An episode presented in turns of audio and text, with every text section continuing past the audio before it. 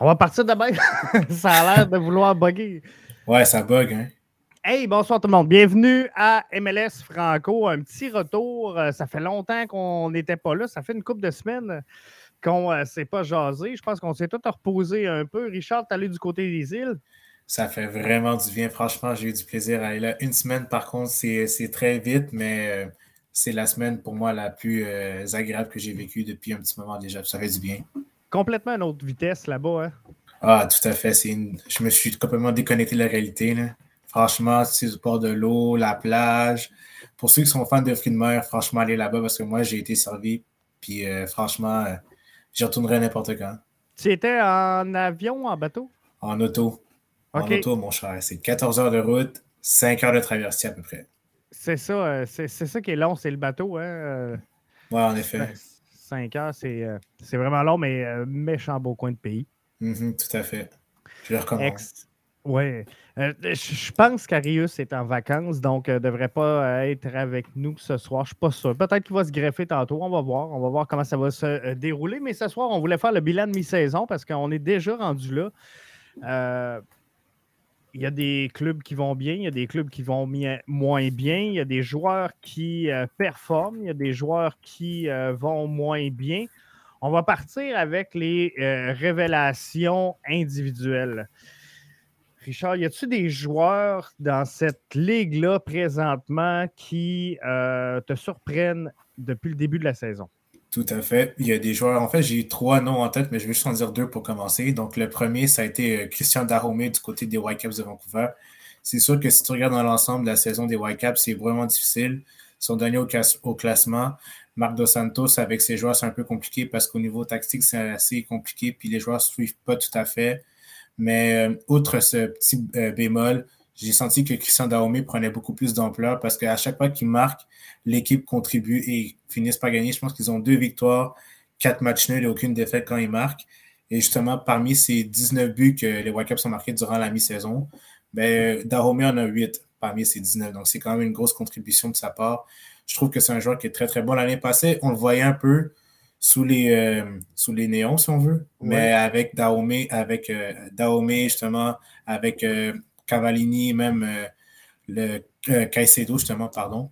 J'ai trouvé que Dahomey prenait beaucoup plus de plaisir à jouer au ballon. Donc, euh, c'est pour ça que ça a été l'une des révélations pour moi cette saison parce que franchement, j'aurais aimé ça qu'il participe pour moi des étoiles de la MLS, mais n'empêche que c'est une décision qui appartient au commissaire parce que lui aussi a le choix d'amener deux joueurs. Mais j'aurais, si j'étais le commissaire, j'aurais fait un petit clin d'œil à Marc Dos Santos à la formation des Whitecaps parce que Christian Dahomey, pour moi, ça a été l'une des révélations de cette saison. Je pense que oui, effectivement. Ton deuxième joueur, ça serait? Pour moi, je pense pas que tu le connais, mais il s'appelle Daniel Chaloui du côté de Sporting Kansas City. Donc, euh, outre le fait qu'on parle souvent de Gianluca Buzio, de Johnny Russell même de Alan Pulido, j'ai trouvé que Chaloui euh, faisait une très bonne job. En fait, il y a quand même 10 buts, 5 passes décisives dans cette saison. Et euh, outre son apport offensif, tu vois quelqu'un qui, est très, très bon au niveau défensif c'est pas pour rien qu'il a été récompensé et qu'il va au match des étoiles de la MLS, justement. Donc, je suis très content pour lui et très content pour la formation de Vermees. Mais pour revenir à Charlouis, en fait, j'ai vraiment été surpris parce que c'est quelqu'un qui a été formé aussi euh, dans l'académie de Sporting Kansas City, mais n'a pas été mis sous les projecteurs, un peu comme à la Bouzeux, comme je l'ai mentionné, ou même des joueurs comme à la Eric Palmer Brown qui est parti en Europe, mais ça, ça fait très longtemps. Mais Chalouis, par contre, a eu euh, une, peut-être une longue euh, marche à suivre au niveau de la progression, mais tu vois que cette saison-ci, il commence à exploser. Puis euh, si, euh, je vais, faire des grosses prédictions, mais si Carlos Vela, Carlos Vela, Carlos euh, Gil ou même Ruiz Diaz étaient blessés, pour moi, Chaloui, ça aurait été le MVP selon moi. Je pense que oui. Je pense que c'est un, des excellents joueurs. moi, de mon côté, il y avait euh, deux joueurs. Damir Krelak euh, du côté de euh, Real Salt Lake qui, sincèrement, se situe pas mal dans, le sommet des marqueurs, un peu comme Dahome à 8 buts cette saison. Il, a quand même 32 ans, donc je n'étais pas sûr de la, contribution qu'il pouvait avoir en tant que euh, milieu de terrain chez euh, le, Real Salt Lake, mais je suis obligé de dire aujourd'hui que sa contribution, elle est quand même régulière et euh, assez constante parce qu'en 17 matchs, il a pris quand même 16 départs Et à 32 ans, c'est quand même relativement bon. Parce que tranquillement, pas vite, on les voit normalement descendre un peu rendus à, ce côté-là. Donc, je pense qu'il fait quand même très bien. Et mon second joueur, ça serait Camara du côté de DC United. Parce que euh, Ola Camara n'est pas le joueur, comment je pourrais dire, le mieux entouré euh, de la MLS. Je pense qu'il euh, y a beaucoup de joueurs autour qui pourraient amener davantage. DC United est un club qui, comme le, CF Montréal, se bat présentement pour une place dans les séries d'après-saison. Donc, équipe de, milieu de classement et euh, Camara est quand même là à, 10 buts de production offensive cette saison. Et euh, il a démarré 7 rencontres seulement. Euh, il en a joué 12, mais il en a démarré 7. Donc, c'est quand même relativement un excellent apport de son côté.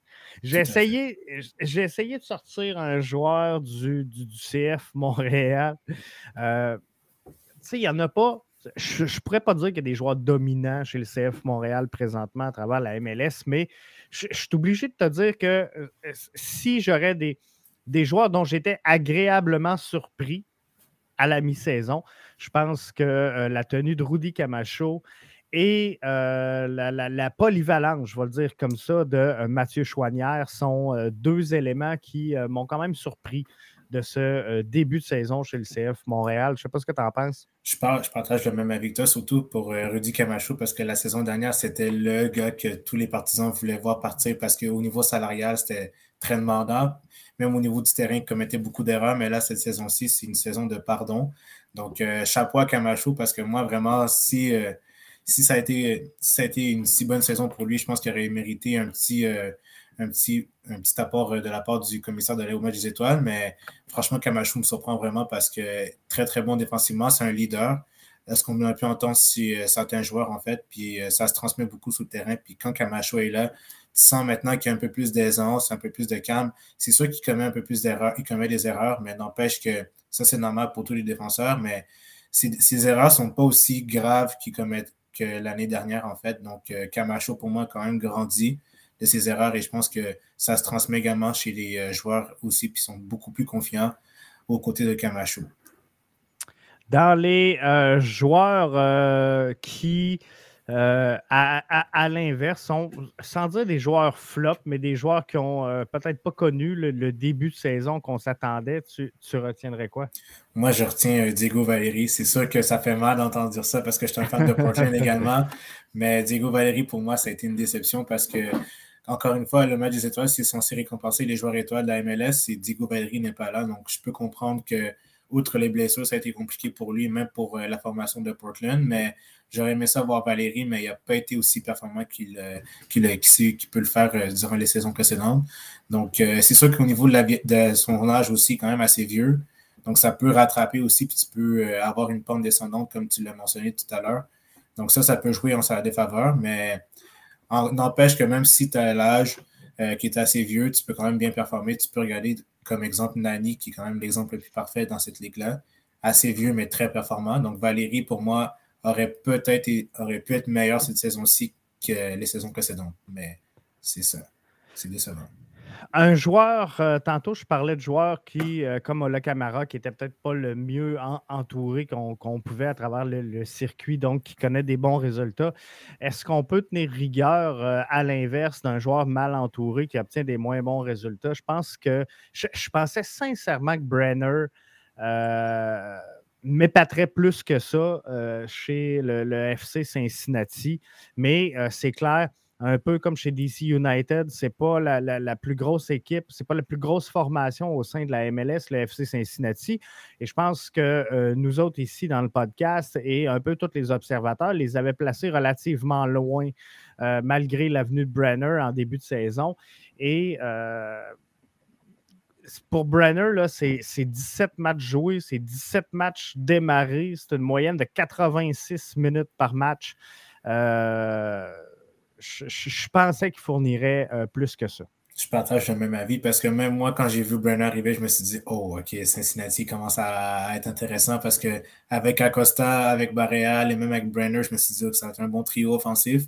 Mais Brenner, pour moi, n'a pas, été, pas été très euh, concluant parce que ça a été difficile pour lui. Je peux donner le petit, euh, le petit bénéfice du doute parce que quand tu arrives à un si jeune âge, dans une ligue brésilienne qui n'est pas pareille au style de la MLS, parce que le Brésil, c'est vraiment plus technique. Ils aiment le beau jeu, comme on dit en portugais, le joga bonito. Tandis qu'ici, euh, en Amérique, c'est beaucoup, plus, beaucoup plus physique. Donc, ça, je peux donner le petit bénéfice du doute, mais je pense que son talent va au-delà de la MLS. Donc, il aurait peut-être pu s'en tirer, mais comme tu l'as mentionné, c'est sûr que quand tu n'es pas bien entouré, tu ne peux pas beaucoup euh, fournir au niveau offensif, donc c'est très difficile de produire des buts. Mais n'empêche que Brenner, malgré son match contre le CF Montréal il y a quelques semaines, il a marqué quand même deux buts, ce qui est positif, mais c'est des buts chanceux, on va se le dire. Ouais, ouais, c'est des buts chanceux, donc euh, ça, c'est l'instinct de l'attaquant, mais n'empêche que c'est décevant parce qu'avec ce montant d'argent, tu t'attends à ce que ce gars-là enfile beaucoup de buts durant la saison, mais ne fournit pas. Donc, ça, c'est de ça. On, parle de quoi à peu près? C'était 12 millions, je pense, hein, autour de les, les, frais de transfert pour euh, Brenner. Donc, euh, c'est quand même une somme relativement importante. Mais euh, comme tu disais, le jeune et le, joueur est jeune, 21 ans. Il y a encore le temps de, de s'adapter à ce circuit-là. Puis euh, je pense qu'il faut y donner le temps. Puis je pense que le projet n'est pas tout à fait terminé du côté du euh, FC euh, Cincinnati. Donc, on pourrait voir d'autres changements éventuellement pour venir un peu le soutenir. Puis en même, temps, en même temps, si je prends aussi la comparaison avec Ezekiel Barco, du côté d'Atlanta, ça a été plus compliqué pour lui parce que même encore une fois, tu arrives comme étiqueté comme un joueur pépite, si on veut, du côté de l'Amérique du Sud, un peu comme Brenner. Tu arrives en MLS, c'est un petit peu plus lent au niveau de la saison. Donc, euh, ça, a été long pour euh, Barco, mais maintenant, avec le temps d'acclimatation qu'il y a eu, je pense que ça a apporté fruit parce que tu vois que Barco maintenant est vraiment plus décisif que les saisons précédentes, en fait. Puis Brenner, je pense que ça va être aussi le même processus. Ça va prendre du temps, mais n'empêche qu'il va acquérir le plus d'expérience possible. C'est sûr qu'il doit être mieux entouré parce que Barco est un peu plus euh, bien soutenu au niveau offensif avec Joseph Martinez. Mais Brenner, par contre, ça va être une question de temps et d'adaptation.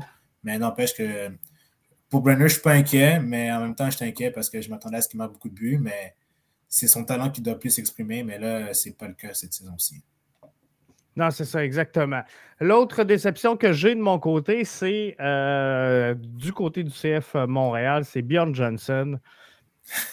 Euh, mais, tu sais, d'un côté, je suis déçu de, l'autre côté, je pense qu'on n'est pas capable, avec le schéma tactique à Montréal, de le mettre dans les bonnes conditions.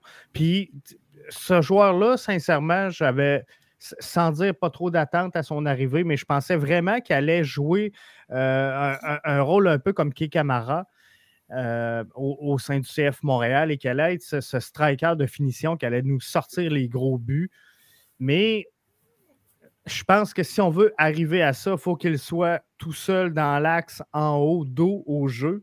Et on n'est pas capable de le placer dans ces conditions-là, le présentement. Tout à fait. Puis je pense qu'avec son peu d'assurance au niveau du terrain, ça se transmet également chez, son, euh, chez, euh, chez les joueurs parce que tu as tendance à moins jouer vers lui parce qu'il perd les ballons.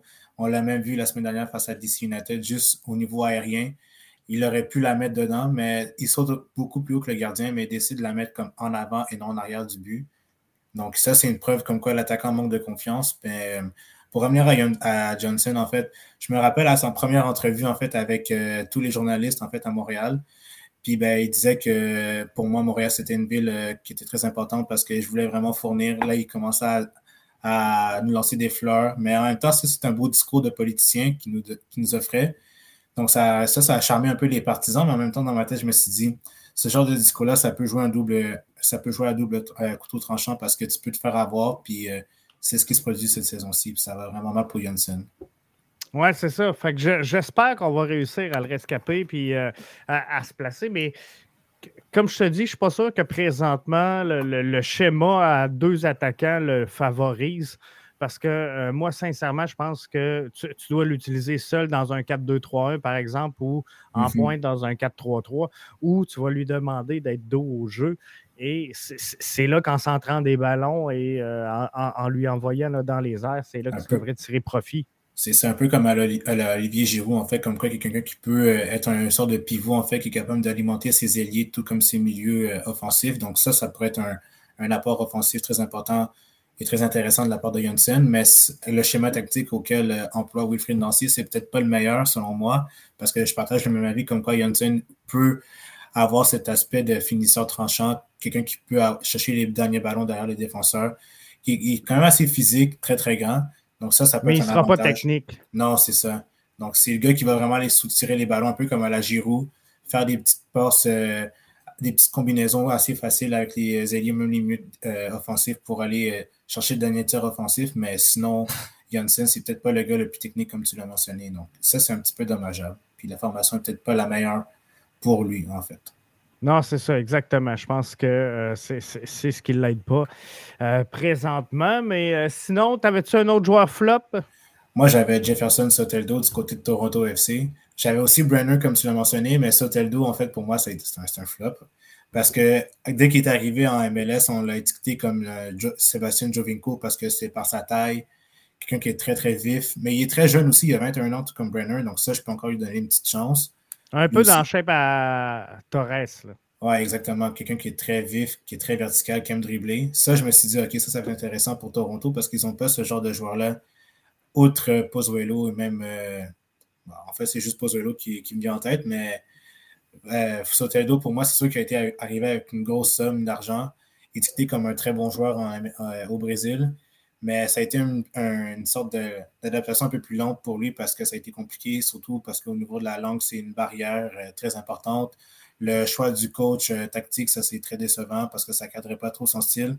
Là, maintenant, avec le, coach assistant qui est devenu le coach officiel, en Javier Pérez, je pense que ça peut être un, choix intéressant pour Soteldo de, pouvoir se débloquer en tant que joueur parce qu'il a tout le potentiel, tout le talent aussi pour aller très, très loin dans cette ligue. Donc, euh, c'est à lui de, de, prouver qu'est-ce qu'il vaut, mais aussi, ce qui est très important à noter, c'est qu'il n'y avait pas Pozuelo avec, avec Soteldo. Donc, ça, si Pozuelo est là, quelqu'un qui est capable de trouver le dernier tir offensif, qui est capable de trouver les euh, ballons derrière, euh, couper les, lignes offensives, défensives, pardon, ça, ça peut être important pour Soteldo, justement, qui peut déséquilibrer les défenses avec ce dernier ballon.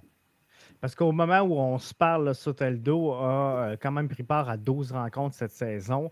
Fait que tranquillement, pas vite, il devrait commencer à s'acclimater assez rapidement euh, à, la MLS. Euh, sur les, 12 games qu'il a joué, il en a débuté quand même 10. cumule 925 minutes de jeu cette saison, mais a, marqué que deux fois et a amassé quatre passes décisives. Donc, je pense que là-dessus, ça devrait être sa force.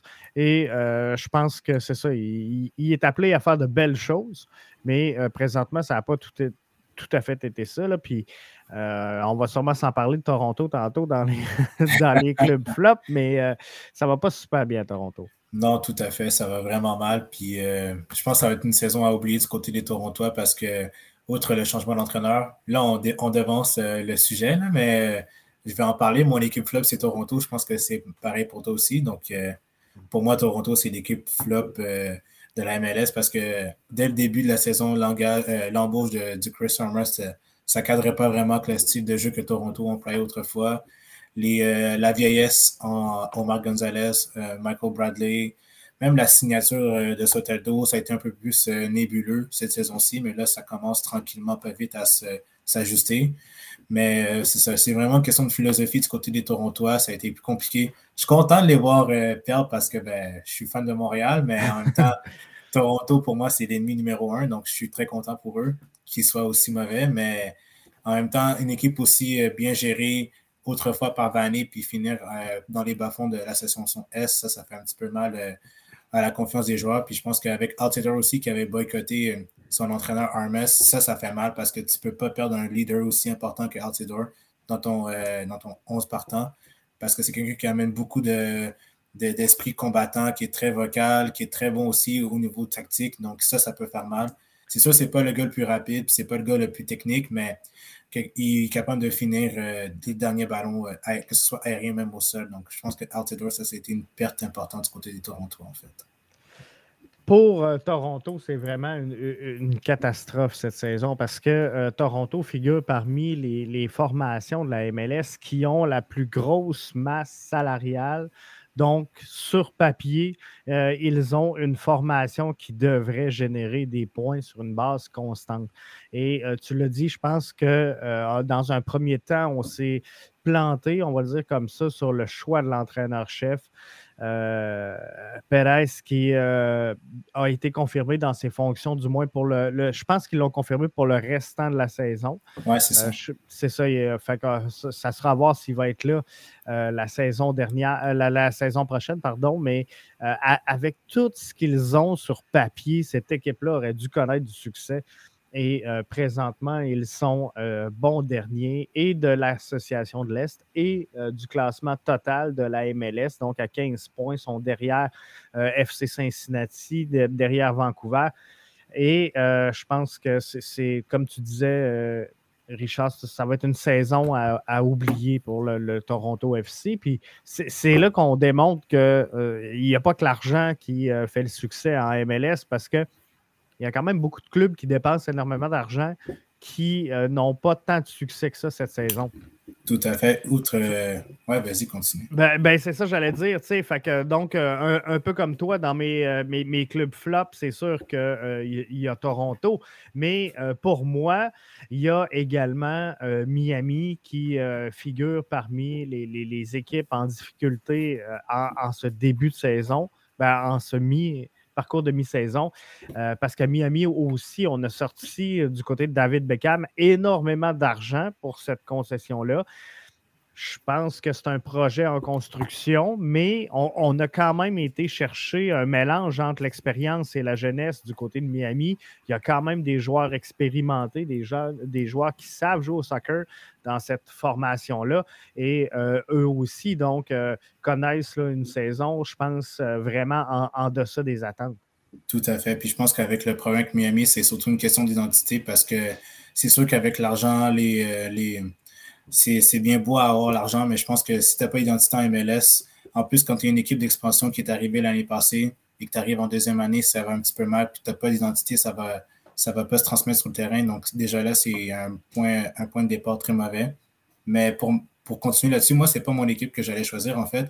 Mais juste pour ajouter un petit point là-dessus, ce que tu viens de dire, en fait, sur euh, l'Inter Miami, c'est que, outre le fait qu'il n'y a pas d'identité, en fait, je pense qu'il n'y a pas aussi de, d'identité au niveau du, euh, du, jeu parce que tu as beau amener des entraîneurs internationaux comme Phil Neville ou même euh, Alonso qui, était, qui évolue du côté de Monterrey au Mexique, ça veut rien dire en fait. C'est juste que tu trouves une, identité en fait avec les joueurs que tu veux amener au niveau du, euh, du de l'entrejeu parce que ça ne sert à rien d'avoir des gros noms, de la grosse argent, mais si tu n'as rien au, niveau du terrain, ben, ça ne sert à rien. Donc, je pense que si, exemple, tu avais un entraîneur du style vraiment MLS juste pour amener un peu plus de stabilité dès le départ. Je pense que ça aurait fait du bien au niveau des joueurs. Mais outre le, euh, outre le fait d'être négatif, en fait, je pense qu'on peut être un peu plus positif du côté de Miami parce qu'ils ont embauché un, directeur général qui a évolué du côté de, de, Seattle. Je pense que ça, c'est une grosse nouvelle, en fait. Et tu as même des joueurs qui ont évolué à Seattle avec euh, euh, Calvin Lurdam, en fait. Donc ça, ça peut être un point positif. Et aussi un leader aussi qui peut être très bon sur le terrain, en fait, pour les jeunes.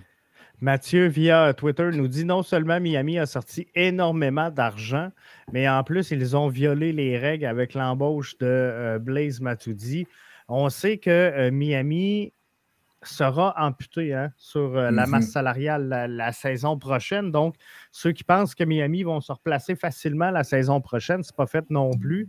Donc, il va falloir y aller vraiment intelligemment du côté de Miami parce que euh, non seulement cette saison-ci va être difficile, dans un marché qui, est très compétitif à, Miami, des, fois, on pense que euh, le CF Montréal a de la compétition à Montréal.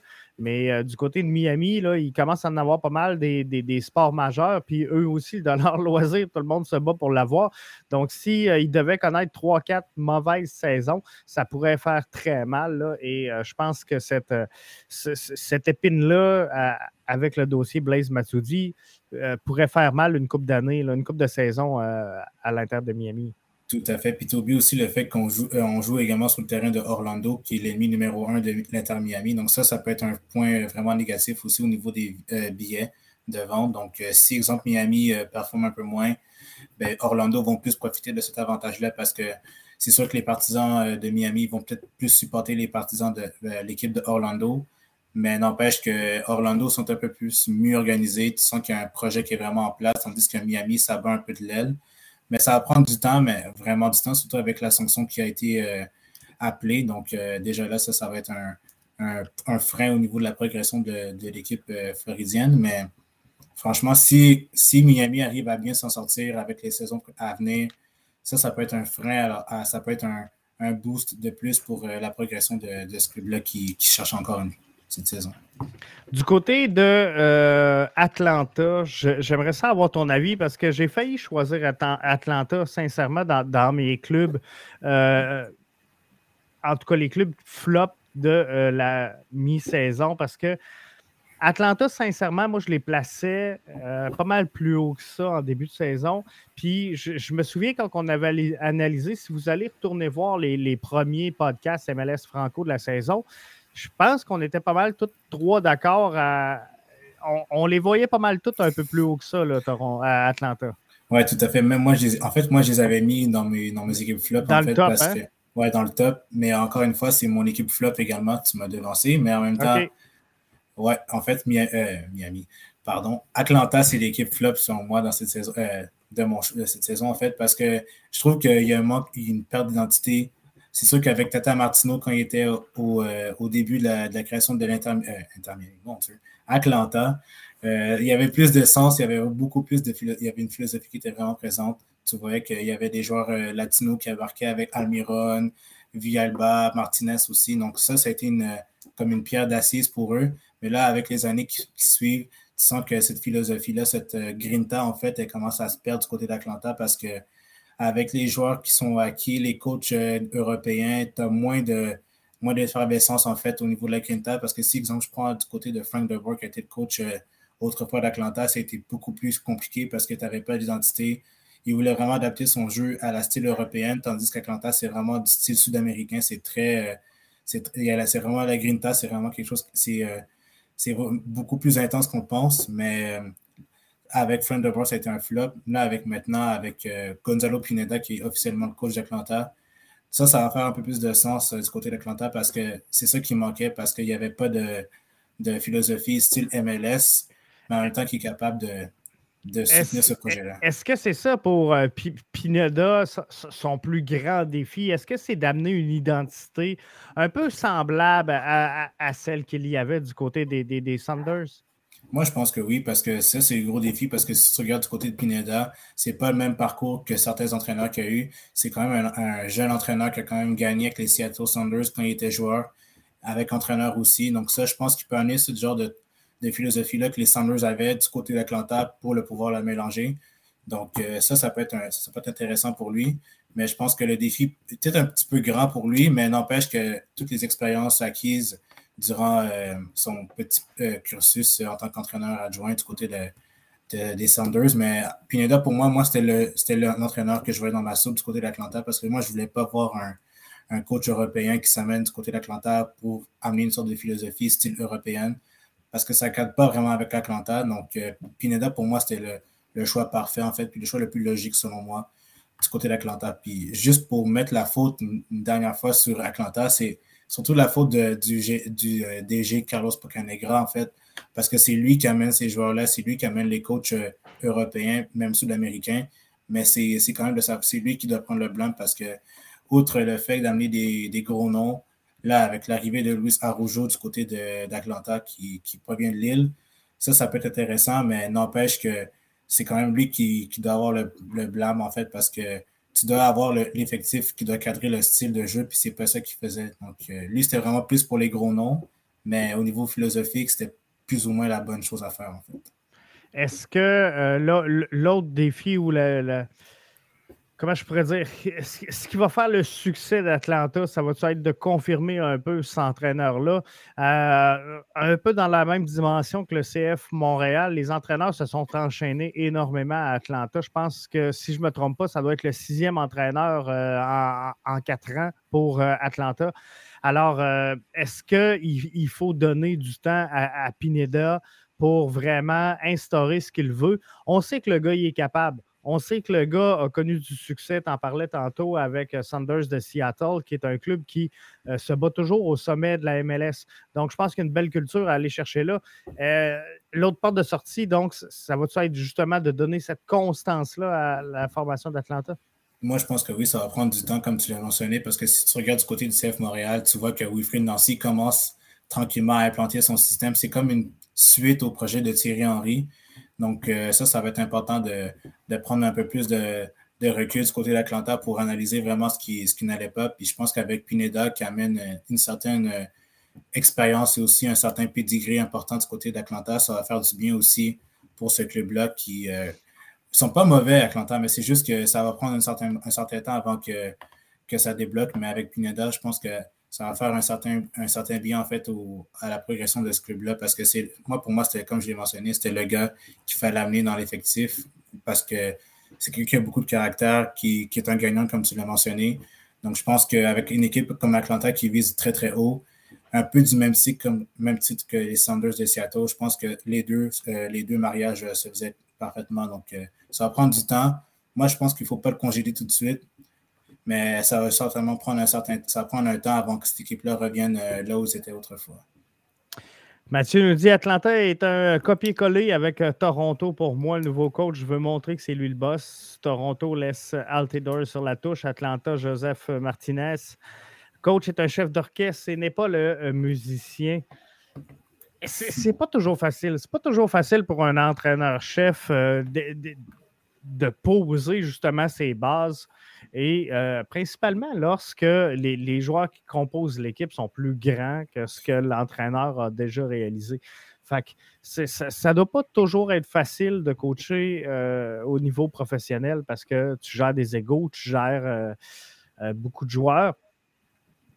Et euh, je, posais la question justement, puis je veux, je veux faire un aparté. Tu sais, sur Twitter, je posais la question c'est quoi la légitimité, par exemple, de euh, l'entraîneur-chef du PSG lorsqu'à à, l'entraînement, il va dire à, Messi, Mbappé, Neymar les gars, c'est pas comme ça qu'on joue au foot. À, un moment donné, tu peux pas, les joueurs sont plus grands que toi. Non, c'est sûr. Puis c'est ça qui est peut-être avec l'industrie du sport ou même euh, du côté des athlètes professionnels parce que tout le blâme revient toujours à l'entraîneur et non aux joueurs. Donc, euh, ça, c'est dommageable parce que c'est aux joueurs, c'est l'entraîneur qui, indique le côté tactique, mais c'est aux joueurs de l'appliquer. Donc, c'est à eux aussi de prendre le blâme par rapport à leur euh, contre-performance. Donc, ça, c'est un point qu'il faut euh, retenir en fait du côté des joueurs en général ou même euh, des entraîneurs parce que c'est facile de blâmer l'entraîneur pour euh, les performances mauvaises du côté de l'équipe, mais je pense que c'est aux joueurs aussi d'appartenir ce, ce, blâme parce qu'ils doivent se regarder dans le miroir parce que c'est sûr qu'avec des joueurs comme Altidore, même Martinez, comme tu l'as mentionné, ce sont des joueurs qui sont très importants, qui, qui cadrent totalement la philosophie de leur, de leur club. Donc, c'est eux qui vont comme dicter un peu plus l'allure pas l'allure du match, mais l'allure du club, comment il va ou non. Donc, euh, si ces gars-là ne sont pas contents, ben, l'entraîneur va sauter comme d'habitude. Donc, ça, c'est quelque chose qui est dommageable. Mais je pense que si tu as une bonne communication avec le joueur et l'entraîneur, et même le club en général, ça, ça peut être un bon mariage pour la suite des choses parce que c'est sûr que les égaux, c'est bien, mais en même temps, si ça brime un peu le collectif, ça, ça peut être la pente descendante, en fait, pour un club qui aspire à des grands honneurs, en fait. Si on va aller un petit peu euh, plus euh, positif, ton euh, club top. Nashville. Nashville. Je pensais que tu allais me dire New England. Non, non, non, non. New England, c'est trop facile, mais moi, mon joueur, je n'ai pas mentionné, mais TJ Buchanan faisait partie de mes choix aussi. Ben, moi aussi, je l'ai complètement oublié. Puis on n'a pas le choix, là. On n'a pas le choix. Il doit être, euh, euh, on va revenir, il doit faire partie des joueurs qui sont au top présentement de euh, la MLS. Je pense que ce joueur-là fait bouger énormément les têtes et ça peut devenir là, dans le sillon d'un Davies ou quelque chose comme ça.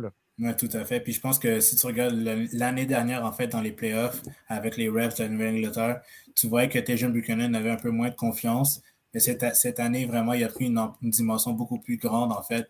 Il peut même prendre la place de, je vais pas prendre la, dire la place de Davies en tant que piston gauche, parce qu'il y a beaucoup de potentiel, il y a beaucoup de qualités qui sont quasiment similaires à Davis. C'est sûr que la vitesse n'est pas aussi euh, pareil, pas aussi égale, parce que Davis est une fusée. Mais n'empêche que Buchanan a beaucoup plus de maturité dans son jeu, beaucoup plus technique, beaucoup plus vertical.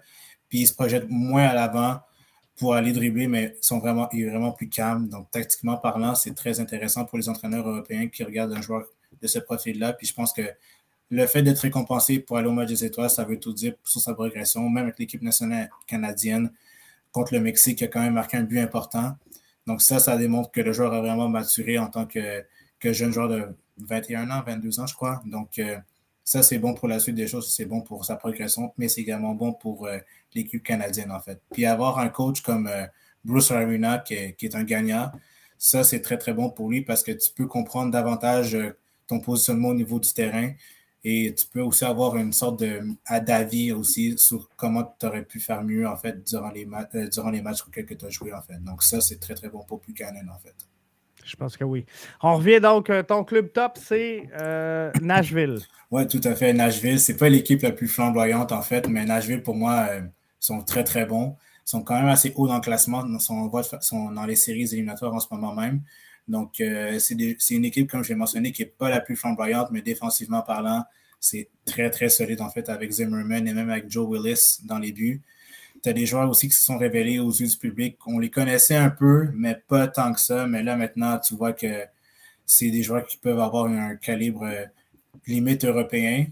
Parce qu'avec euh, des joueurs comme Léa, euh, Randall Leal ou même Annie Moukta qui a déjà évolué en Europe, tu vois que c'est des joueurs qui sont capables de déséquilibrer les défenses, qui sont très intéressants du côté de Nashville parce que sur papier, Nashville, comme j'ai mentionné, c'est pas la plus belle, mais ces deux joueurs-là savent dynamiter les défenses euh, adverses. Donc, euh, ça, c'est très intéressant, surtout avec l'apport de CJ Sapong à l'avant. Donc, euh, ça, ça peut être très intéressant, comme j'ai mentionné, en fait. Puis, Nashville sont capables de, comme on dit dans le jargon au soccer, c'est park de boss quand il faut.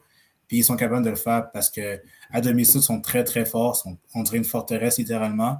Même sur la route, des fois, c'est un peu plus compliqué, mais ils sont capables d'aller chercher les trois points. Donc, ça, c'est très impressionnant. C'est exactement là que je m'en allais, Richard. Euh, Nashville sont cinquième dans l'Est présentement. Ils sont ex avec euh, New York City FC. Donc, euh, New York, Philadelphie et Nashville, les trois clubs ont présentement 28 points, sont respectivement 3, 4 et 5. Nashville et 6 victoires. Tu en parlais, une forteresse à la maison. 6 victoires, 0 défaite et 5 matchs nuls pour Nashville, donc à domicile. Et ça, ça démontre le caractère de cette formation-là, qui, tu le disais, n'a pas nécessairement sur papier la plus grande organisation du euh, circuit Garber. La, journée où cette formation-là va réussir à connaître du succès à l'étranger, puisque présentement, ils ont euh, cinq matchs nuls, mais euh, ils ont deux défaites et zéro victoire. Et, c'est un peu ce qui les sépare du peloton de tête. parce que si je regarde, euh, un club comme New England a cinq victoires à l'étranger. Orlando, qui sont au top également dans l'Est, ils ont trois victoires à l'étranger. Kansas City en a cinq, Seattle en a quatre. Donc, les équipes au sommet sont les équipes qui réussissent à, générer les trois points à, l'étranger. Et, c'est un peu la difficulté présentement pour Nashville, c'est d'aller chercher ces points-là à l'étranger. Mais la journée qu'ils vont réussir à faire ça, cette équipe-là, elle, va être menaçante en tabarouette. Oui, tout à fait. Puis je pense que c'est juste une question de progression, en fait, du, côté de Nashville, parce que, comme tu l'as mentionné, c'est une forteresse. C'est sûr, ce n'est pas l'équipe la plus belle, mais tu vois que avec le projet qu'ils ont mis en place, tu vois que c'est une équipe qui est très, très performante, puis ça peut être une équipe qui peut être très dangereuse du côté des séries éliminatoires, en fait, parce que, outre le fait de gagner à domicile, ça, ça va être super important quand tu vas accéder en séries éliminatoires, c'est de gagner directement chez toi pour ensuite aller du côté adverse, pour essayer d'aller chercher soit les trois points, même un match nul pour euh, essayer de s'en sortir. Mais Nashville sont capables de, de se reprendre l'adversaire ou même de finir les matchs quand il faut. Donc, chapeau pour Nashville. Puis, juste pour conclure là-dessus, c'est juste parce que l'entraîneur, en fait, du côté de Nashville, c'est quand même un ancien gagnant de la MLS du côté de Colorado. Donc ça, ça peut être très important aussi, puis ça peut être un, X-factor, comme on dit, pour euh, Nashville, en fait. Avant que j'y aille avec mon club top, je vais juste faire un aparté. Mathieu sur euh, Twitter nous demande est-ce que l'Union va se qualifier en finale de la CCL? Oh, ça c'est comme club américain en plus, donc ça, ça va être compliqué. Mais je leur souhaite faut juste pas qu'ils fassent la même erreur que Sporting Kansas City en mettant des jeunes joueurs, en fait. Donc, si Union sont capables de mettre tout leur effectif euh, partant, ils ont des chances. C'est ça, faut qu'ils prennent ça, faut qu'ils prennent ce match-là au sérieux. Je pense que Sporting Kansas City, euh, on, va revenir dans, un club top parce que c'est le mien. euh, Sporting Kansas City, euh, sans dire qu'ils ont pris ce match-là à la légère, je pense qu'ils n'ont pas fait leur priorité. Ils voulaient vraiment se concentrer sur la MLS. Donc, on a un peu mis ça de côté et bon, on s'est fait jouer le tour. Mais l'Union, s'ils foncent à 100% je pense qu'ils sont capables, sont capables. Ils ont l'effectif pour le faire. Donc, je pense que ça serait possible d'y arriver. Ouais, puis dans le monde du soccer, tu le sais pas, en fait, sur papier. C'est sûr que si tu regardes une équipe comme America qui est très, très bonne, qui a été euh, titrée de nombreuses fois dans cette compétition, je pense que euh, cette équipe-là de Philadelphie a une chance de peut-être surprendre le monde du football parce que c'est sûr, c'est pas l'équipe la plus belle, mais sur euh, papier, par contre, mais sur le terrain, ils sont capables de démontrer beaucoup de caractère. Ils sont capables de battre n'importe quelle équipe en MLS. S'ils sont capables d'adapter leur style de jeu face à America, ils ont peut-être une possible chance de gagner face à cette équipe-là. Mais ça va être très compliqué. Je pense que oui. Je pense que ça ne sera pas facile. Euh, moi, mon club top, euh, comme je disais, ça va être le Sporting Kansas City. Au, début, je, reviens encore au début de la saison. Je pense qu'on les voyait toutes quand même assez élevés. je ne sais pas pourquoi, mais c'est une équipe qui ne m'attire pas. Je ne sais pas pourquoi, là, on dirait que Sporting Kansas City puis euh, Minnesota United, c'est deux formations qui me disent absolument rien. Pourtant, c'est deux mhm. formations qui vont relativement bien. Mais euh, Kansas City, ce n'est pas la formation qui a investi le plus sur son, effectif. Il a quand même euh, des, bons joueurs. je pense à des Espinoza, à des Pulido ils, ont quand même de quoi de, très, très bien. Là, Russell comme euh, joueur désigné. Bref, c'est une bonne formation, mais c'est pas la, formation qui va attirer les grandes foules à coup de grands noms internationaux et euh, euh, qui vont mettre l'emphase sur le marketing, sur le wow, un peu comme le fait Austin ou comme le fait Miami ou comme le fait LA Galaxy, LAFC. Euh, Atlanta. Bref, c'est une équipe, je vais dire, à, profil bas. C'est une équipe qui euh, fait ce qu'ils ont à faire, mais c'est une équipe qui euh, progresse, selon moi, année après année. Et c'est une équipe qui, selon moi, s'ils continuent leur travail, un peu comme Seattle, un peu comme Philadelphie des dernières années, c'est des clubs qu'on pourrait voir là, toujours s'instaurer dans les, sommets de la MLS. Tout à fait. Puis juste pour partager en fait ton opinion par rapport à Sporting Kansas City, contrairement à toi, moi, Sporting Kansas City, c'est une équipe qui m'attire beaucoup parce que c'est sûr qu'au niveau du mercato, c'est pas le plus flamboyant comme tu l'as mentionné, mais je pense que leur mercato puis leur stratégie sont vraiment intelligentes dans le sens que ils vont pas aller chercher des gros joueurs à des gros noms, mais ils vont aller chercher des joueurs qui vont parfaitement cadrer le style de jeu de Peter Vermees parce que si tu regardes euh, Nicolas Isima Mirin du côté de la défense ou même Rémi Walter du côté euh, du milieu de terrain le français. Je pense que c'est des joueurs qui ne sont pas les plus flamboyants, mais qui ont quand même un bon pedigree et qui sont capables de cadrer parfaitement le style de jeu de Sporting Kansas City. Donc ça, ça peut être intéressant au niveau du mercato. Donc euh, même au niveau marketing, comme tu l'as mentionné, ce n'est pas le plus wow, mais c'est vraiment une question de, de comment l'équipe va jouer puis comment l'équipe va performer en fait parce que si l'équipe ne performe pas, c'est sûr que les fans ne vont pas venir. Puis je pense qu'avec le stade aussi qui est quand même assez très très beau, puis l'ambiance qui est là-dedans, le, marketing, en fait, va être un peu plus présent parce que ça va attirer des foules qui connaissent très peu le, soccer. En fait, si je regarde euh, Laurent Duvernay-Tardif, il est même venu à un match euh, du Sporting Kansas City à un moment donné. Puis il a dit que c'était une des ambiances les plus folles qu'il avait vécues, en fait. Donc, euh, ça, ça peut être un point positif pour le marketing, mais Sporting Kansas City, ça peut, à la longue, s'aligner comme une dynastie, peut-être comme Seattle ou même le LA Galaxy d'autres fois, en fait. Donc, s'ils investissent comme il faut, puis qu'ils arrivent à vraiment gagner des matchs vraiment importants, là, on va rentrer dans la discussion comme quoi c'est une équipe qui est vraiment très, très sérieuse, en fait. Pour remonter un peu le moral des fans euh, à, Montréal, est-ce qu'on peut se dire que justement, c'est un peu ce qu'on était en train d'essayer de mettre comme base à Montréal? Quand je regarde un peu le travail d'Olivier Renard, fait pas des acquisitions flamboyantes. On a vu aujourd'hui passer une rumeur qu'on aurait peut-être passé à côté d'un joueur euh, de, 13 millions quand même. Mais, ça ne sera pas confirmé et euh, Wilfred Nancy aujourd'hui a confirmé qu'il ne confirmerait pas les dire. Donc, puis ça a toujours été la, la, façon de procéder chez le CF Montréal. Jamais on va euh, commenter une rumeur, quelle qu'elle soit. Mais ceci étant, j'ai l'impression que Olivier Renard travaille vraiment dans cette optique-là, de, bâtir son club, non pas nécessairement avec des joueurs flamboyants, non pas nécessairement avec des joueurs connus, parce que, sincèrement, quand j'ai vu le projet papier du CF Montréal cette saison, j'ai dit ouf, la, saison va être longue. Puis je, pense que je ne suis pas tout seul à l'avoir pensé parce que quand on regarde les analyses de début de saison, souvenez-vous, le CF Montréal était soit dernier ou avant-dernier par à peu près toutes les analystes de, la MLS à travers le circuit. Donc, euh, je pense qu'il a fait un bon travail de construction. Mais à un moment donné, le CF Montréal va arriver un peu comme euh, Sporting Kansas City, justement, à, aller chercher des joueurs comme euh, Espinoza, comme euh, des Pulido comme des, Russell éventuellement. C'est un peu là qu'on va arriver. Là. On est parti avec Wanyama, mais il euh, n'y a rien qui empêche d'upgrader de, un peu la sauce. Mais on, s'en va dans la bonne direction. Oui, tout à fait. Puis je pense qu'avec le, parcours qu'Olivier Renard a eu en Europe, je pense que ça, ça démontre à quel point ce gars-là est très intelligent au niveau de l'argent monétaire en fait que les clubs possèdent.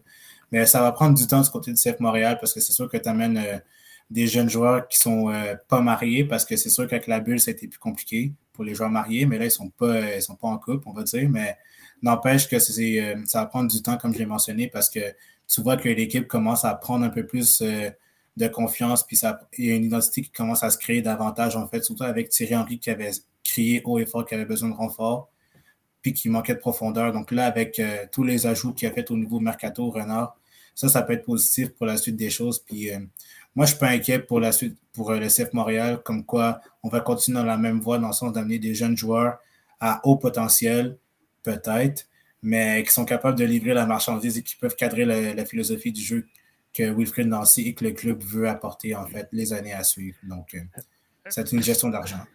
C'est un peu ça. Moi, dans la façon que j'ai de l'interpréter, moi, je pense qu'Olivier Renard va euh, vraiment monter le projet sportif et à partir de là, je pense qu'il a fait des, beaux ajouts, des ajouts importants à cette formation-là, mais on ne se fera pas de cachette. il ne pourra pas scorer à 100% à tous les coups. Donc, ça se peut qu'on euh, échappe à un gars comme Johnson, qu'on avait des bonnes attentes. Ça se peut qu'il ne cadrera pas dans le projet sportif. Euh, il, va sûrement en avoir d'autres. Puis il y a peut-être des joueurs qu'on a laissé partir ou qu'on va laisser partir et qui vont euh, exploser ailleurs. Puis, tu sais, Johnson, je pense qu'il ne cadre pas présentement dans le projet à Montréal, comme je te dis, par la philosophie de jeu, mais peut-être que dans une autre formation qui euh, va favoriser ce, profil de joueur-là, il pourrait exploser. Donc là, est-ce qu'on dira à cette époque-là, ben, c'est une erreur d'Olivier Renard, mais je pense pas. Alors, moi, ce que je vois, c'est que justement, on est en train de construire un projet avec les jeunes, comme tu le disais, qui commence à se tenir et, après ça, c'est facile. C'est facile d'aller identifier les besoins, puis de, dire, OK, là, on peut se permettre d'aller chercher un joueur établi parce qu'on sait que l'équipe progresse, on sait qu'elle s'en va dans la bonne direction. Maintenant, allons chercher des victoires, allons chercher des buts, euh, investissons sur ce qui s'en vient. Et, je pense que c'est la bonne façon de le faire. Tout à fait. Puis comme tu l'as mentionné, c'est sûr que quand tu amènes un joueur, tu ne peux pas t'attendre à ce qu'il performe directement. Donc, c'est sûr que ça, c'est normal que tu aies des petits pépins au niveau de ton mercato, mais n'empêche qu'avec Janssen, on ne va pas lancer la serviette tout de suite, mais c'est sûr que c'est plus compliqué pour lui que pour d'autres joueurs, mais ça, c'est normal du côté d'un directeur général ou d'un directeur sportif, en fait, parce que ça, ça arrive dans tous les clubs, même, dans, même dans tous les sports, en fait. Tu ne peux pas t'attendre à ce qu'un joueur, dès que tu arrives dans un nouveau club qui performe directement, ça va prendre un certain temps, à ce qui cadre la philosophie du jeu, même euh, avec le club. Donc ça, ça peut être euh, un frein, si on veut, du côté du joueur qui arrive euh, du côté de, du CF Montréal, en fait. Donc, euh, ça, ça peut être euh, dommageable, mais n'empêche que ça va prendre du temps, même au CF Montréal, que même, exemple, au Sporting Kansas City, parce que même eux, ça a pris du temps avant que le mercato, que leur stratégie au niveau mercato commence à prendre plus d'ampleur. Donc, même au niveau de la philosophie, ça a été plus compliqué. Mais là, maintenant, tu vois que le club de Kansas City sont un peu plus établis alors que Montréal, ça commence à battre de l'aile, mais ça commence à porter fruit tranquillement pavé. Donc, ça va être une question de processus côté des Montréalais comparé à Kansas City qui sont déjà assez établis au niveau de leur stratégie mercato. Good. Hey, je veux juste faire une petite précision parce que euh, Mathieu me dit euh, ne euh, faut, pas mélanger. Sporting Kansas City ne joue pas dans la même compétition que euh, Philadelphie, on savait. C'est juste parce que je faisais un petit aparté tantôt. Mais euh, Sporting Kansas City s'est incliné donc 6 1 face à Léon. En, en, Leagues Cup, on, va le dire en anglais, je pense. Je ne suis pas sûr qu'il y ait une mhm. traduction. non, il y, en a, pas. Et, Philadelphie, Club América, le, match est, ce soir. Euh, je pense que c'est 22 heures euh, sur, euh, à, Stadium. Et le deuxième match sera présenté, là, je pense que c'est autour du 15 septembre, aux alentours de mi-septembre. Et ça, va être un bon match. Là. Euh, ceux et celles qui sont avec nous et qui, écoutent en direct, ce soir à 10h, si vous êtes euh, capable de, vous brancher là-dessus, je pense que ça va être un bon match contre euh, Club América. Moi, je vais me brancher, c'est sûr et certain, parce que je veux voir comment Philadelphie joue face aux grosses équipes. Mais j'ai hâte aussi de voir la performance de Andre Blake, qui est quand même l'un des gardiens les plus. Ben, pas les plus, ben, j'allais dire sous-estimés, les plus. Ben, un très bon gardien de ce côté de la MLS, en fait. Donc, euh, moi, j'ai hâte de le voir face à des gros joueurs, en fait. Mais euh, j'espère vraiment que Philadelphie vont pouvoir aller chercher au moins un match nul parce que déjà là, gagner à l'Azteca, c'est très compliqué. Le CF Montréal. Euh, d'après moi, c'est un des stades les plus impressionnants. C'est mythique, ça fait peur. En, Amérique du Nord, ouais, c'est ça. Moi, j'aimerais ça jouer là-bas en tant que joueur parce que c'est sûr que c'est un environnement vraiment hostile. Tu vois que les partisans, ils envoient des, des flashlights euh, vertes en fait euh, au visage des joueurs, ce qui peut être un peu plus euh, perturbant. Oh, Mais ça, c'est la passion au final parce que tu ne retrouves pas ça ailleurs en, Amérique du Nord. Puis le fait de le voir, de voir des joueurs nord-américains aller jouer face à des équipes mexicaines, ça c'est encore plus excitant pour les joueurs américains parce qu'ils sont plus sous-estimés.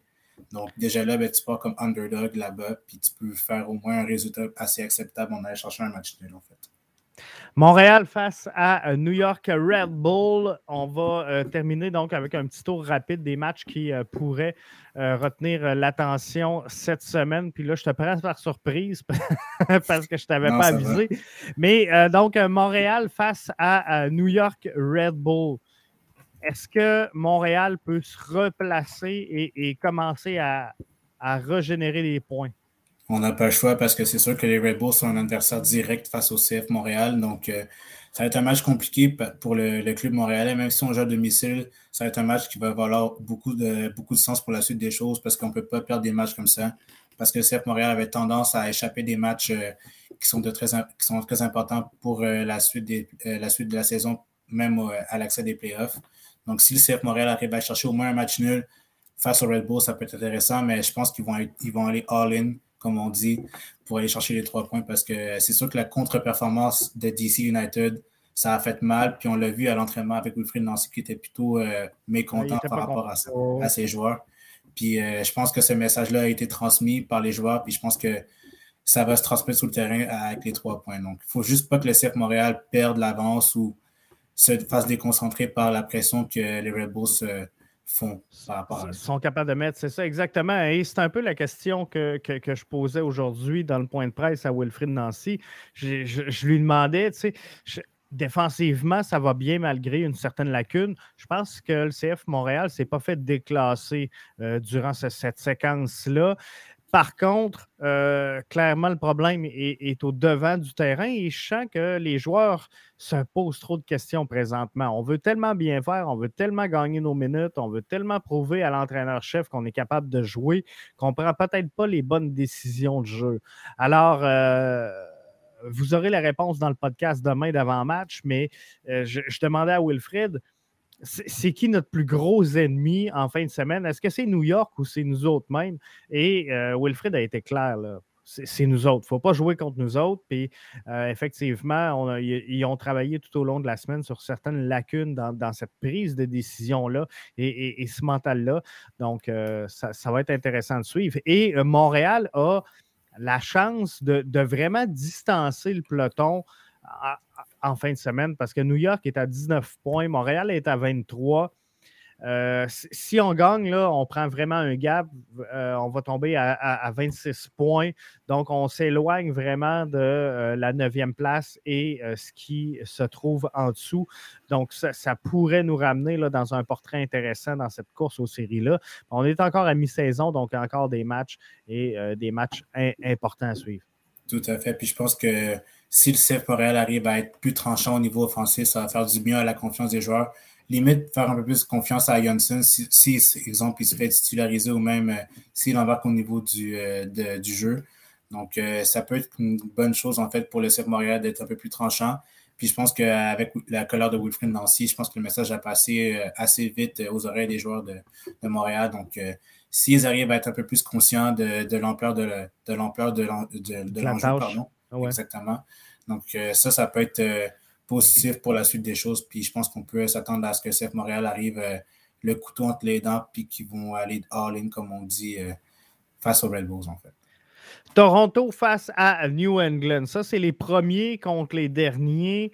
Euh, mais ça va être un duel quand même intéressant parce que je pense que Toronto ne voudra pas faire perdre la face. Et d'un autre côté, New England est-ce que New England va prendre ce match-là un, peu de haut?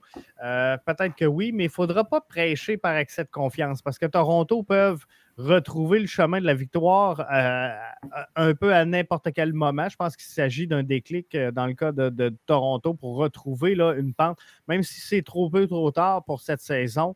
je pense qu'ils vont vouloir finir euh, la saison 2021 sur une bonne note. Question de se, placer un peu et, de montrer là, ce qu'ils veulent pour la, saison prochaine.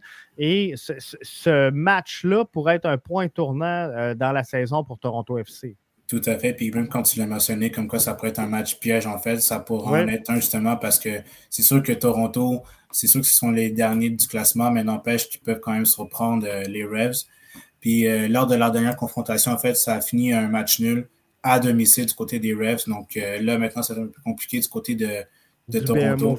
C'est ça exactement. Puis je pense que le fait que Toronto joue devant ses partisans, c'est une dose de confiance supplémentaire qu'ils n'avaient pas autrefois.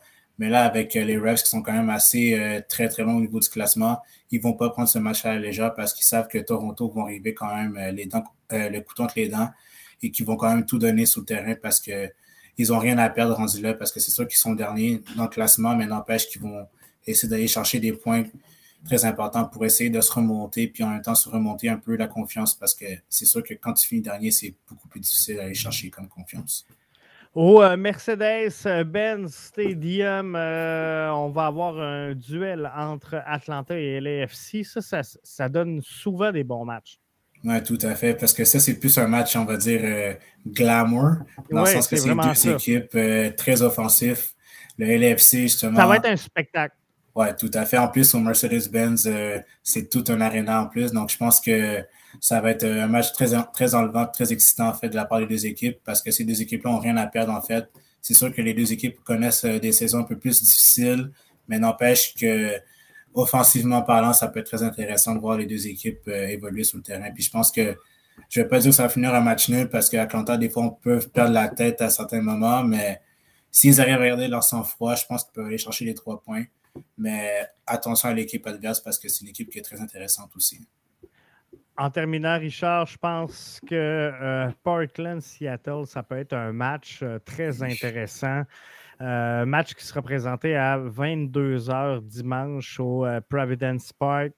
il va y avoir un match. Ouais, mais en plus, c'est un derby, donc je pense que un derby, ça ne se perd pas du côté de Portland. Puis je pense que toi-même, tu le sais, quand on joue contre Toronto, ben, on s'attend à ce que les deux équipes euh, sortent euh, affamées aussi, donc qui performent. Donc euh, Portland, ça va être très compliqué parce que, comme j'ai mentionné, ben, les blessures, c'est sûr que là, les blessures sont plus là. Donc, ils sont, les blessures, les joueurs blessés sont de retour. Donc, ça va faire du bien au niveau collectif au coach. Puis je pense que si Valérie ou même Philippe Mora, qui est en très bonne forme en ce moment, arrivent à contribuer ensemble, je pense que ça peut faire un certain, euh, un certain dommage euh, offensif du côté, euh, du côté de Portland parce qu'ils en ont besoin, parce que Seattle derrière sont très, très solides, parce que défensivement parlant, ils sont très, très bons. Au niveau des buts, ils sont excellents. Donc, déjà, ils ont gagné 3-0 face à Tigresse, ce qui est très, très fort. En plus, à domicile, ce qui est une dose de confiance supplémentaire.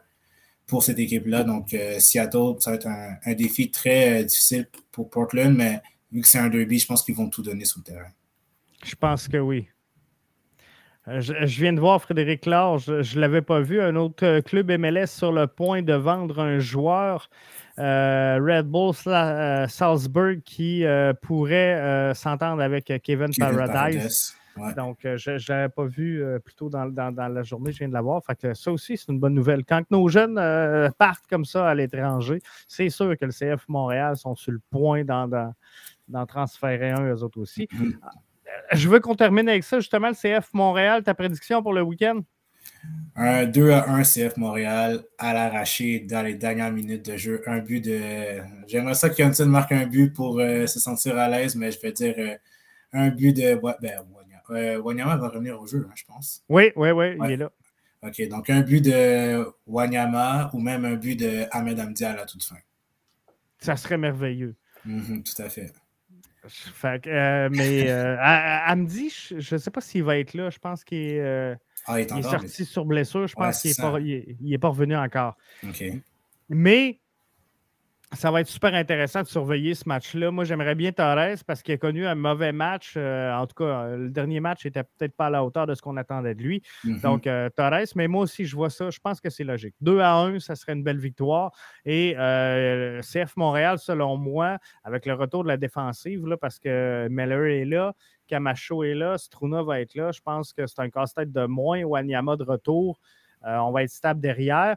Je pense que euh, Sébastien Breza devrait être devant le filet parce que euh, Pantémis, est encore sous la COVID. La COVID et Diop n'est pas, pas près de retour encore. Donc, je pense qu'on va avoir Sébastien Breza, mais dans des meilleures conditions. Donc là, on pourrait vraiment l'évaluer. Mais moi aussi, je vois victoire de 2 à 1 Montréal, puis après ça, on est reparti pour la gloire. Euh, il y a mhm. tout le temps un petit creux de vague d'une saison de CF Montréal. Ça n'arrive pas une saison parfaite. non, on n'est pas Seattle, mais Montréal, ils aiment ça nous faire languir du début à la fin. Mais juste pour finir là-dessus, en fait, sur Sébastien Brézan, en fait, moi, j'ai trouvé que son, son, match face à DC United euh, était très prometteur parce qu'il dégageait beaucoup de confiance puis qu'il était très vocal. Donc, ça, c'est très important pour un troisième gardien aussi qui ne joue pas beaucoup, qui essaie de se faire sa place dans, l'effectif dans de Wilfried Nancy. Puis, euh, moi, je vois que du positif pour la suite des choses. C'est une belle compétition pour euh, non seulement Pantémis, mais pour aussi Diop à l'avenir. Ben oui, c'est clair. Et euh, je, pense que Brésil, sauf erreur, là, je pense que ça faisait deux ans qu'il n'avait pas gardé un match complet. Mm-hmm. Euh, donc, ça, ça, c'est une bonne nouvelle parce que, comme toi, je l'ai senti à l'aise. Et, et c'est rare sincèrement, cette saison, c'est rare que j'ai écouté un match du CF Montréal sans être nerveux quand le ballon rentre dans la boîte euh, du CF mhm. Montréal. Puis là, souvent, OK, j'ai senti, bon, c'est un ballon facile, c'est un jeu de routine, ça, va bien aller. Alors, euh, ça, ça fait du bien. Et, je pense que s'il peut imposer ça, euh, il pourrait surprendre Sébastien Breza. En plus, il est très vocal. Donc, c'est quelque chose qui est très important aussi au niveau de la défense parce que tu as besoin d'un gardien qui soit très vocal avec toi. Et Breza aussi dégageait, comme j'ai dit, dégageait beaucoup, de confiance. Hein. Beaucoup de confiance, en fait. Puis ça, j'ai aimé ça dès, dès l'entrée de jeu, en fait, face à DC. Tu voyais que le gars était très à l'aise, très confiant. Puis ça, c'est une bonne chose, non seulement pour sa défense, mais aussi pour euh, le coach, parce que c'est le coach qui va le remarquer. Parce que Breza, outre la défaite euh, face à DC, je pense que Breza a quand même sorti un bon match dans l'ensemble parce qu'il pouvait au moins se démarquer malgré la défaite. Mais je pense qu'il a bien fait dans l'ensemble euh, face à cette équipe-là. Ah, je pense que oui. Comme je disais, là, avec, euh, pour un gardien qui n'a pas gaulé depuis deux ans, je pense que non, il a très bien fait. Il très bien fait. Ça, faisait le travail. Hey, merci Richard, ça fait le tour. On devrait être de retour euh, donc la semaine prochaine avec euh, l'équipe au complet. Donc Richard et Arius qui est présentement en vacances. Donc bonne semaine à toi Richard, puis on se reparle cette semaine pour un ben, la semaine prochaine pour un autre MLS Franco. Parfait, merci beaucoup à toi Jeff. Merci, bye bye. Bye bye.